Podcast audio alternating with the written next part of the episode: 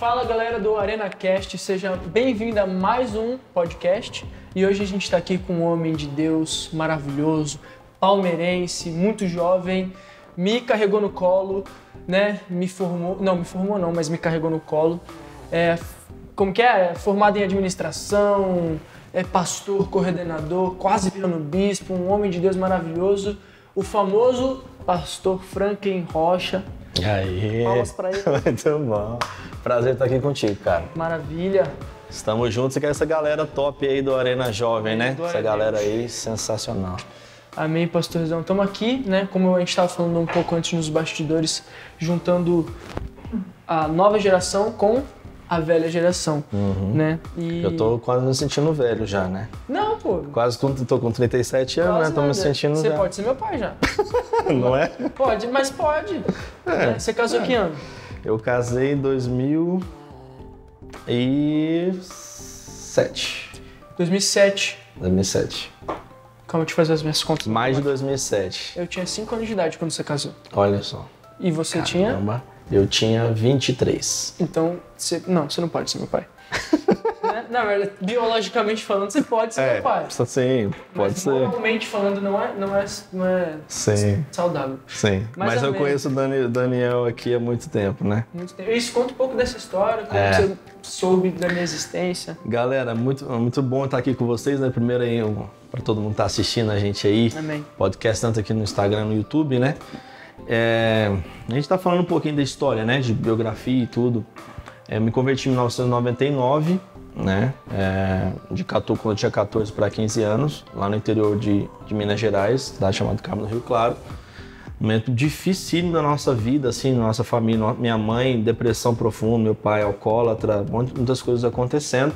E aí Jesus encontrou minha mãe, depois disso as coisas foram acontecendo, né? Depois fiz 18 anos, vim para São Paulo para estudar, para trabalhar, né? Naquela época não tinha condições de, de- meu pai infelizmente perdeu o emprego pela essa questão de estar na igreja e eu tive que estudar, é, trabalhar para estudar, né? Então saí de Minas em 2003 e vim para São Paulo em 2003, no final de 2003, 2004 para fazer isso, né? E aí, claro, aí a igreja sempre presente na nossa vida, né? Todo mundo sempre conectado e a gente começou um trabalho né, em São Paulo, que eu, que eu falo mesmo ministerialmente falando, né, que eu realmente comecei meu ministério é, em 2004 mesmo, assim, que eu realmente o Arena Jovem começou, né, tudo começou, até então era rede de jovens, Rede espaço de alternativo, era era mais clubinho, assim, negócio mais, né? A gente tinha a galerinha, mas não era algo realmente é, decisivo, assim, aquela explosão de Certo. você ganhar vidas, de,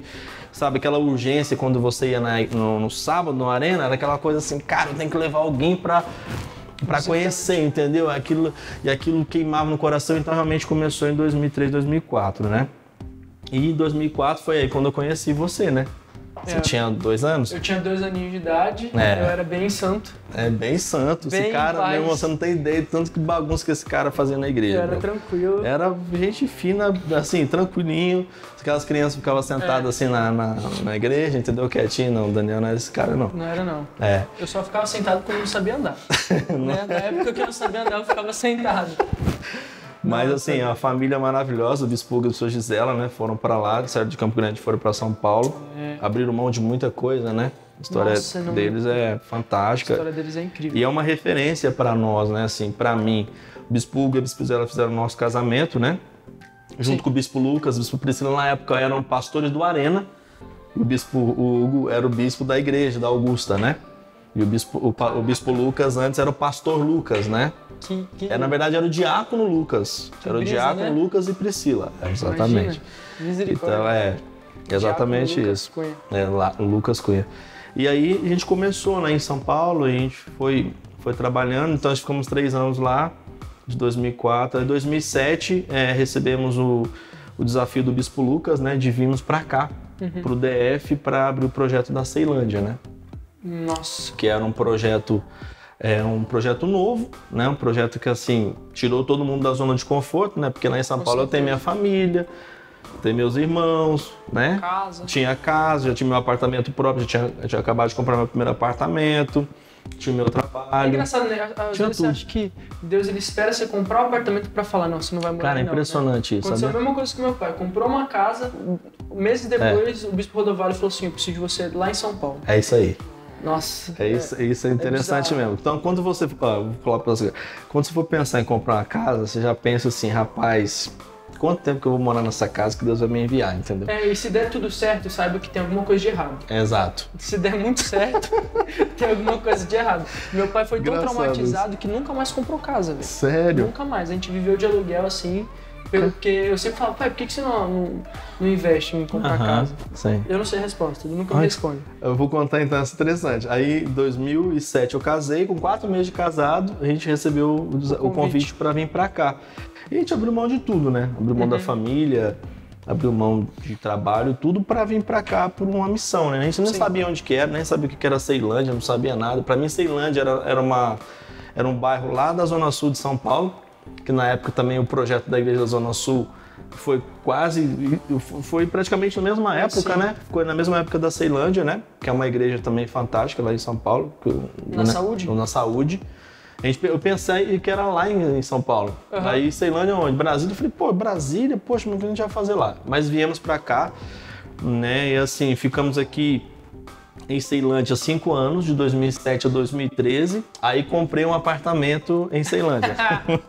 Aí que tá. Verdade, comprei do 2012, você falou uma coisa interessante. Aí comprei um apartamento aqui em Brasília, né? E aí ficava pronto em abril de 2013 esse apartamento. Ah. Em abril de 2013 a gente foi enviado para os Estados Unidos. É, velho, não É. pode mais comprar apartamento. Se você é da Sara, não compra, velho. Pois Se você é. é pastor, né? É, interessante. Mas E aí a gente foi para lá, aí começamos um trabalho lá em Atlanta, né?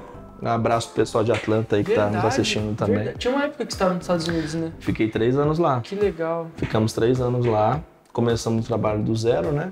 Graças a Deus hoje a igreja é bem consolidada. Compramos o prédio lá, né? Onde top. tem a igreja mesmo. Que uma E você pregava linda. em inglês ou não? Pois é. Aí assim, a gente foi para fui para lá não sabia nem o verbo to be, né? Não sabia nada. Quem sabia alguma coisa era a Ju, minha É. esposa, né? A Ju sabia um pouquinho, porque eu já tinha feito é, CNA aqui no Brasil e tal. Eu nunca fiz nada, né, cara? Sim. Então, tipo, eu fui na, na tora, assim, aquela coisa assim, você vai, vou, entendeu? Não, não, não sabia o que que era. Missão, missão. Missão missão, né? E a gente foi. E aí no começo aprendi o espanhol e pregava mais em espanhol. A gente tinha três públicos, Que né? Que eram, que eram os americanos, que eram os brasileiros Sim, e os hispanos, né? Da língua hispana. entendi. Então a gente fazia os cultos nas três línguas, né? Eu, claro, pregava só em português ou espanhol. Uhum. Portunhol no começo, né? Eu desenrolava qualquer coisa, meu irmão. É aquela Ah, coisa assim. Brasileiro desenrola qualquer coisa. Desenrola, entendeu? Você tá lá, eu sei que todo mundo tá assistindo aí já desenrolou alguma coisa na sua vida. Aí você não teve aquela, aquele momento, ah, poxa, como é que eu vou fazer? Mas a gente faz. É interessante, Daniel, porque assim, todo momento da minha vida, o que foi essencial? Eu aceitar os desafios. Sabe o que é essencial para mim, assim, o nome dessa série? Essencial na vida de alguém é você não olhar para os seus limites. Ah, poxa, eu não posso, poxa, quem sou eu? Você tá aqui, poxa, por que, que eu vou fazer isso? Como é que eu faço? Não, é você falar, cara, sou eu, Deus me capacitou e eu vou fazer, sabe? Amém. Então é, é uma das coisas que a gente aprendeu na Arena Jovem, né? A Bispa Lúcia, claro, nos ensinou muito sobre isso, é exatamente você ter essa convicção de quem você é.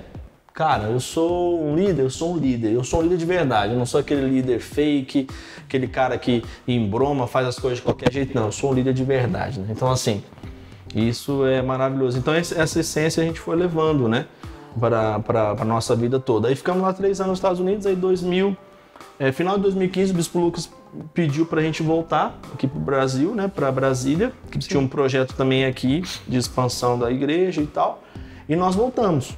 Né? Tava tudo muito bem lá, as coisas estavam andando também. E aí, não pensei em comprar Não comprou apartamento. Quase, quase, Quase comprou, comprou é, apartamento. quase. Porque a igreja já estava bem lá, né? Tava, já estava bem, bem encaminhada, estruturada. E aí a gente teve que voltar. E nes- nesses meio termos, assim, né? O nosso maior sonho, meu maior sonho sempre foi ser pai. Né? Legal. Eu sempre tive esse. Você perguntar qual que é o maior sonho? Meu maior sonho era ser pai, né? E aí, quando a gente casou, no outro dia eu queria ser pai, né? Era mais ou menos assim. Sério? É seríssimo. Não quis nem aproveitar assim, tipo, a Não, vida? não, eu queria já ter filhos. Pra mim, tipo, pra mim ter uns vida, 10 filhos. tipo, ter filho já, já era a sua vida. tá É, não, é. Não, é, não, é- não, não me entendam mal, mas e tipo, tal. E assim, já pensamos, é, já, já queria, né? E a gente sempre fazendo projetos. E o projeto inicial primeiro era ter filha, Deus pegou, tirou a gente de São Paulo e trouxe a gente para Brasília, para Ceilândia. Aí depois, papapá, o nosso casamento melhorou. Ajustamos algumas coisas no começo, né? Muitas, muitas mudanças, né? Você muda de estado, Muda você de muda cultura, de né? cultura, você muda de lugar, você não tem mais família. Então, assim, foi um. Hoje eu vejo, né? Se você for pensar, hoje eu vejo é, 14 anos agora a gente vai fazer de casado, né? Um beijo pra minha esposa maravilhosa também assistindo aí, eu te amo demais. 14 anos de casado. 14 anos de casado. 11 de maio, Caramba. vou fazer 14 anos. E aí a gente vê isso hoje. Calma aí, primeira plaquinha aqui, ó. Sensacional. Top. É Pô, sensacional. ho- Hoje em dia, 14 anos de casado é uma conquista, velho. É uma É uma conquista. conquista, você vê? Miseric- Amém, é isso aí. É, é verdade. Glória a Deus. E 14 anos de casado, assim, é um casamento massa, sabe, super conectado, graças a Deus, e também pelos nossos líderes, Hoje né? já é pai. Hoje só sou pai, sou pai da Júlia, né? E agora o Guilherme aí vai já tá prestes a nascer, e tenho certeza que quando passar esse podcast, eu acho que ele já nasceu. Amém. é? verdade. Ela tá com 35 semanas, né? Pô, isso aí, Então, aí, é. Aí eu já não sei quantos meses são, mas amém. Exatamente. Já 35. passou a conferência agora aí, né? 35 semanas. Já passou a conferência, ele já, já nasceu. Então o Guilherme já chegou aí pra nós. É nóis. Como, Né? Ah, eu ia perguntar, como você sabe que é homem? É o Mas Gui. eu sou meio burro mesmo. É, não, o Guilherme demais, já tá aí. Aí tem a Júlia, né, que tem 4 anos, e o Guilherme agora que acabou de nascer. Quatro anos. E você vai. Quando seu filho nascer, você vai querer que ele seja igual a eu quando eu era pequeno? Cara, assim, não, você. Assim, assim, gente, ó. O pessoal aqui, ó. O Daniel, o cara fantástico, entendeu? Mas ele é muito agitado. Você era muito agitado, Eu cara. era muito. Você tem alguma história assim pra eu contar? Tua? Minha. Cara, tem uma história sua, uma vez você quase derrubou a, a bispa Priscila, velho. No altar lá da Augusta. Que você, É go- você gostava de, de Empurrar pular. Não, de pular do púlpito. Eu gostava, eu lembro disso. Tá vendo? Eu ele tinha essas formiga manias. Não, você não tem ideia. Uma vez ele quase me derrubou várias vezes. E eu gosto muito de criança, né? Eu sempre gostei Sim. muito de brincar, da zoeira. E sempre gostei muito. E ele era muito arteiro, cara. O cara, assim, ele é. O Jonas sempre foi mais quietinho. O Jonas. O Jonas sempre foi mais tranquilo na dele. Isso, o Jonas mais na deu dele. mais certo depois. né? Não tô falando que eu dei errado. Mas é porque o Jonas teve resultados antes. Eu Sim. demorei pra ter resultados assim Sim. como gente. Eu demorei pra virar gente. Assim. Mas na verdade cada um tem um tempo, né? Cada um Exato. tem um processo, né? Exatamente, Então, assim, exatamente. e- É, mas eu demorei pra entender isso. Eu, É eu- mesmo. Eu, demorei, velho. Demorei. Uma das coisas que me fez sair da igreja Sério, cara. foi ver que eu não tinha resultado meu irmão tinha. Caramba. E eu ficava assim, caraca, velho, eu não tenho resultado, eu- então acho que não é pra mim isso. E sabe que, co- que é uma coisa essencial, assim, Daniel? Acho que o pessoal que está assistindo a gente, a gente a gente sempre tem um referencial, né? Sempre. E ter referencial é importantíssimo, cara. Sim. Sim, você ter um referencial, poxa, eu quero ser essa pessoa, eu quero ser essa pessoa, mas tem que entender que você tem que ser você, Exato. independente de qualquer coisa. Uma das coisas que o Bispo Lucas sempre ensinou a gente é nós temos autonomia de identidade. Então, assim, eu não preciso, poxa, eu tenho que imitar o, como o Bispo Lucas faz, tem que imitar como as pessoas fazem. Não, eu tenho que ser eu. Autenticidade, identidade mesmo, Sim. porque Deus quer usar você da forma que você é, com os erros que Sim. você tem, né? às vezes com as limitações que você acha que você tem, porque toda limitação ela só é limitação quando ela é confrontada. O dia que você confronta uma limitação, você cresce. Aí você sobe o nível, né? Mas calma aí, ó. Pera aí, outra placa, tem que escolher aqui, ó. Que- Do quê? Não, tem aqui, ó. Oh, oh my god. Oh my God. Oh my god. Não, toda, é que eles falam assim, toda vez que você fala algo fenomenal, você pega uma placa. Ah, Entendeu? entendi. Então é um elogio. Entendi, Mas top. continuar, pastor. E eu acho que assim, né, você fala uma coisa interessante de comparação, né? E a nossa geração se compara demais, né, cara? Sim, e você falou sobre referência. A minha geração, ela tem referência naquilo que é, me machuca muito, porque, tipo assim, machuca é uma palavra muito forte, mas uma coisa que me incomoda muito. Uhum. Eu vejo adolescentes, jovens, é, pegando referência pregadores de YouTube, né? Pastor de YouTube. Eu lembro que o Bispo Lucas, ele foi pregar lá na, na minha igreja, lá na ZN, Uhum. se eu não estou enganado. É, e ele falou assim: Ah, eu gosto muito de, de pregar porque é muito mais fácil pregar na, na igreja dos outros. Porque eu só falo e vou embora. É. Mas quem cuida das ovelhas é o pastor. E aí ele, ele fez uma referência com esses pastores de YouTube, porque eles só falam de Jesus, Perfeito. mas eles não têm discípulo, Uhum. né? Então assim, e, e a, minha, a minha geração, ela pega referência cantores, pega referência youtubers, pega referência um, um- um- uma pessoa influente na internet Uhum. e desvaloriza o pastor que tá lá ralando, dando sangue lá, pessoalmente, fazendo de tudo por ela. Eu vejo isso muito, eu vi isso muito acontecer e a- a- eu vejo a diferença brusca que tem na sua geração. Como você falou, ah, o Bispo Hugo era uma referência muito forte, o Bispo... É uma o Bispo- referência, né? É uma referência, o Bispo Rodovalho. Bispa Lúcia, Sim. porque é, você tem referência hoje em pessoas, né, é, antigamente você tinha referência em pessoas que esta- estavam lá, Perfeito. pagando o preço na sua frente, fazendo. E, É. e- e você sabia o íntimo das pessoas, você sabia o pessoal, porque muita gente não sabe, mas tem gente na internet que é um santo, mas só na internet. Né? E não tem como eu saber, você saber, né? E aí, isso, isso que eu admiro muito da geração de vocês. Uhum. Vocês souberam filtrar quem queria influenciar o coração de vocês. É interessante. E a Bíblia fala que a fé vem pelo ouvir, né? Sim. Então tudo que você ouve te agrada.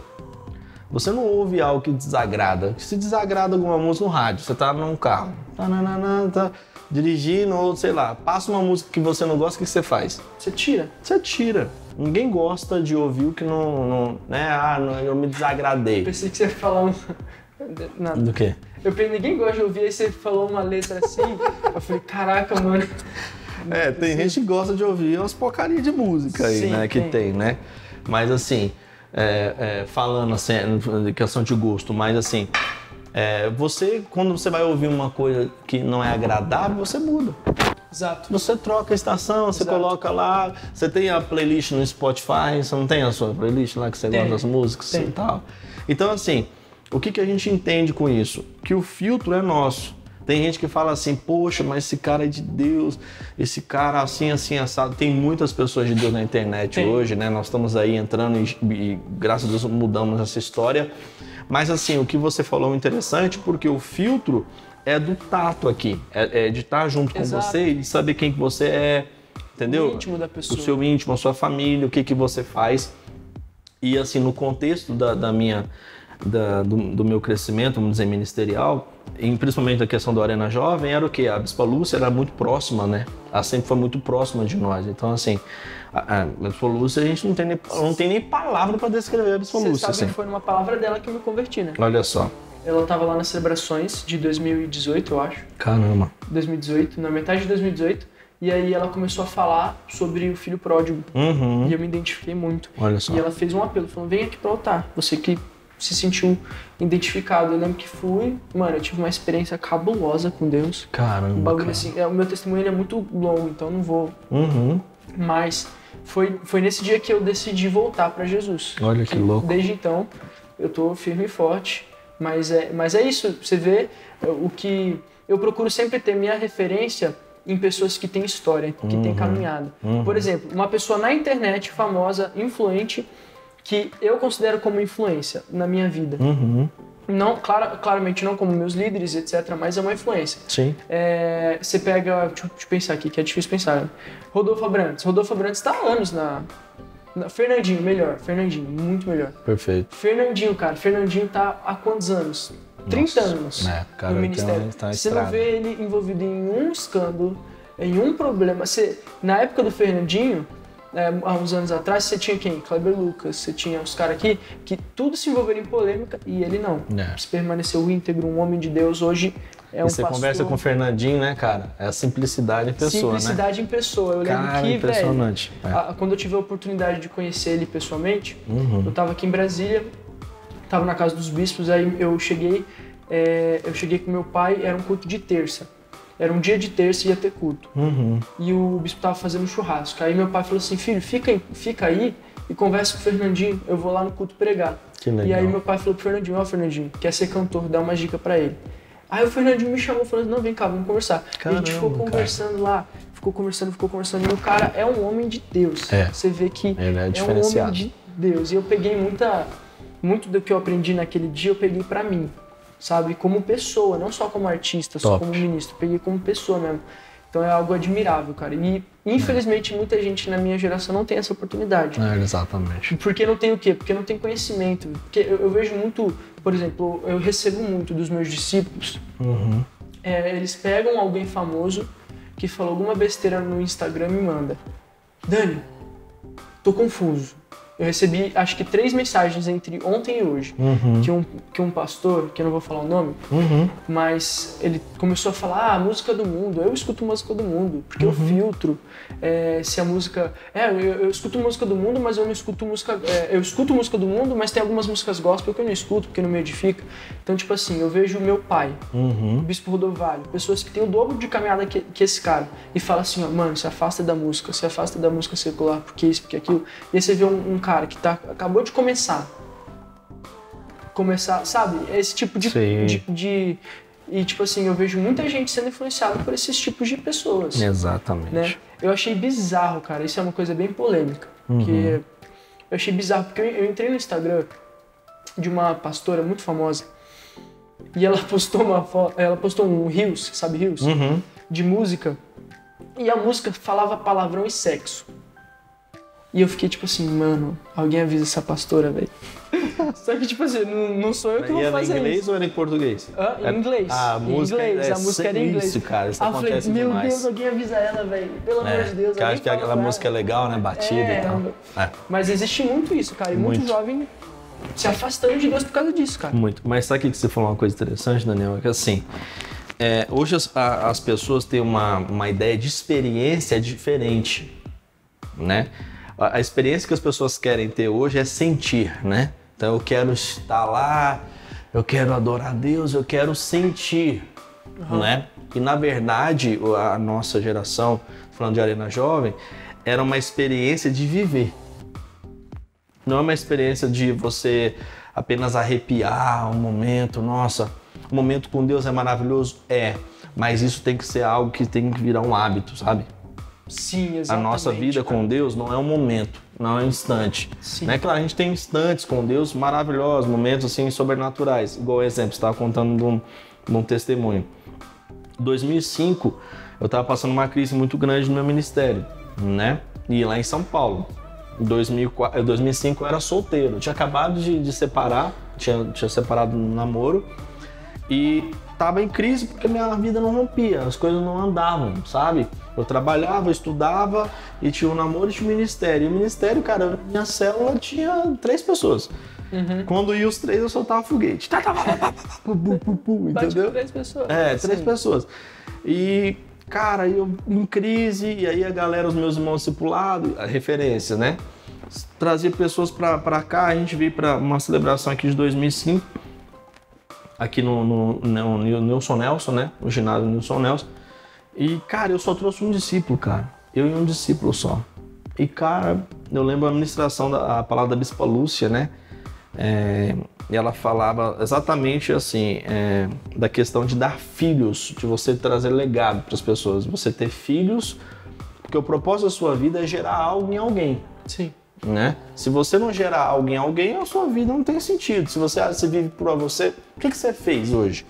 Ah, eu fiz algo para mim. Se você fez algo para você, vai ficar só em você, a a semente vai morrer em você. Agora, se você fizer para outro, meu irmão, essa é uma colheita que você vai ter daqui a 5, 10 anos, as pessoas vão chegar para você e falar assim, cara, um dia você pregou, quantas vezes, né? Eu preguei em alguns lugares, as pessoas falam, caraca, pastor, eu lembro daquela palavra, revisão de vidas que você foi, aquela palavra que você ministrou, porque você está fazendo um propósito. Quando você faz um propósito, você faz, você semeia na vida do outro, né?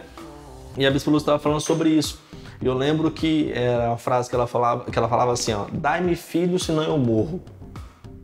Eu já vi isso. E aí depois até a Fernanda Brum fez uma música, né, que tinha aí essa, né, dai-me filho, senão eu morro e tal. Cara, eu fiz um, um voto com Deus, assim, tão esquisito, que eu falei, Deus, é o seguinte, se eu não for dar fruto mesmo, se eu não for crescer, se eu não...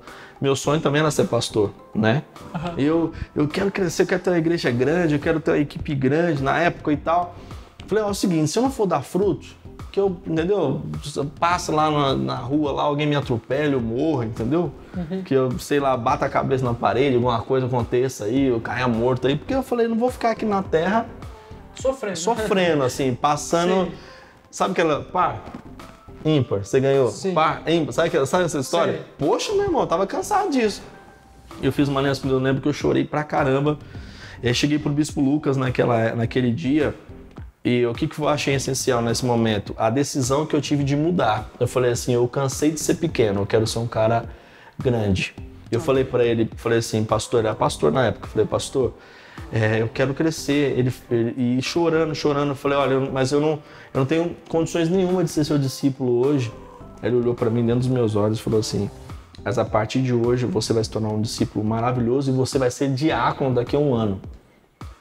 E eu lembro, cara, que pra você ser de líder a diácono, Você tinha que dar uns pulos aí. você tinha que dar uns pulos absurdos. Hoje nós Sim. temos o obreiro, né? Tem obreiro, tem um monte de fita aí. mano. Exato. Tem umas fitas que dá pra chegar. aí. Tem umas paradas da Você hora. imagina de líder para diácono. Cara, aquela palavra foi tão forte assim, Daniel, que foi tão- ela eh, entrou tanto na minha decisão que em seis meses eu consegui isso, cara. Em seis meses Seis eu consegui. meses. Seis Caraca, meses. velho. Primeira revisão de vídeos eu levei 30 pessoas sozinho. Nossa, Foi, consolidei a galera e tal. Eu acho que seis meses eu abri 22 células. Tá né? Levei 100 pessoas, na época era regimentação de levar 100 pessoas na arena solteiro. Solteiro. Solteiro, solteiro. E não cuidava de nenhuma menina. Exato, isso que eu ia te perguntar. Isso É. que eu te perguntar. Não tinha condição de cuidar de nenhuma menina. Não tem como, velho. Não, não dá. Tem alguma Sara na nossa terra aí, ó. Se, se na sua Sara na nossa terra pode liderar a mulher, ó. Tô brincando, não vou fazer isso não. Você tá maluco, não vou me envolver nessa treta, não. É. Mas eu não aconselho, não. velho. Mas eu também não aconselho. Eu Vou ser bem sincero. Eu acho isso muito errado, pra Vou, falar vou ser bem sincero por quê? Ainda mais Porque, ser solteiro. porque liderança exige principalmente é, influência, né? Então, quando você tem uma maturidade de relacionamento, por exemplo, poxa, você tem uma certa idade, né, é, etc. É casos a casos, é claro. Mas eu naquela época, eu falando por mim, eu não tinha maturidade nenhuma, porque eu tinha quanto? Eu tinha 22 anos, 21 anos. Aparece uma mulher bonita. Meu irmão, eu falei, não, não vai dar. É, entendeu? Não, como, não conseguia separar as coisas, E né? outra, tem coisa que o homem não vai saber ajudar a mulher. Sim, Sabe? Tipo, pô, a mulher tem algum, alguma particularidade de mulher, como que você vai ajudar exato, ela? Né? exato. Aí o que aconteceu? O bispo falou, ó, você vai só cuidar de homens e as mulheres você passa para alguma das suas irmãs discipuladas. Eu falei, ó, beleza, Maravilha. tamo junto e vamos para cima. Então o que acontece? O que, que, eu, que, que eu enxergo disso tudo que a gente está conversando? Existem coisas essenciais que a gente não pode abrir mão, é princípio. Sim. Tá? Não é o que o seu líder, ah, o meu líder deixou, não, é princípio para você. Eu acho que tem coisas, igual eu falo, princípio é um limite, né? Quando Deus chega e coloca lá para Adão e fala assim, ó, você pode comer todas as frutas, todas as árvores aqui, tudo aqui, isso é tudo teu, mas essa árvore aqui você não vai fazer nada. O que que Deus estava falando ali? Colocando um limite, um princípio. Eu quero saber se ele está disposto a obedecer isso Exato. aqui, Exato. né? Isso é incrível. Então, assim, a gente, a gente precisa enxergar dessa forma, né? Então, você que está me assistindo aí, talvez está passando um momento difícil na sua vida, começa a rever os princípios, né? O que está acontecendo para você aí, por que, que as coisas não estão funcionando e procura o seu líder, que tem certeza que ele vai te ajudar. Amém. Então, pastor, pra gente finalizar esse momento, Uhum. eu quero que você dê uma palavra para cada jovem que está escutando a gente sobre, sobre essência, sobre o essencial, né? Sobre o que fazer para poder chegar onde você chegou. Massa. Galera, para você que está nos assistindo aí, é, o essencial para mim é, é ter uma decisão única, intransferível e imutável. Sabe, o que, que é essencial para mim? É você decidir hoje a mesma coisa que você vai decidir amanhã, que você vai decidir depois da manhã, que você vai decidir para sempre. Então, as coisas vão passar, a dificuldade vai passar, o medo vai passar, a ansiedade vai passar. Ah, solteiro, meu Deus, o que vai acontecer? Isso vai passar. Mas o que não passa é a sua decisão. Então permaneça fiel, permaneça firme, esteja aliançado com o seu líder, esteja aliançado com a sua igreja, Amém. com a sua célula. Sabe por quê? Porque você vai ser um grande líder, vai ser um grande homem de Deus e eu tenho certeza que você vai testemunhar daquilo que virá. Foi muito bom estar aqui com você, Deus abençoe. Amém. Glória a Deus. Obrigado pela sua presença, pastor. Tamo junto. Tenho certeza que foi muito edificante para mim, com Tamo certeza junto. já tô saindo daqui diferente e para você que também tá escutando a gente. Amém? Obrigado. Amém. Tamo junto. Um beijo, galera. Amo vocês.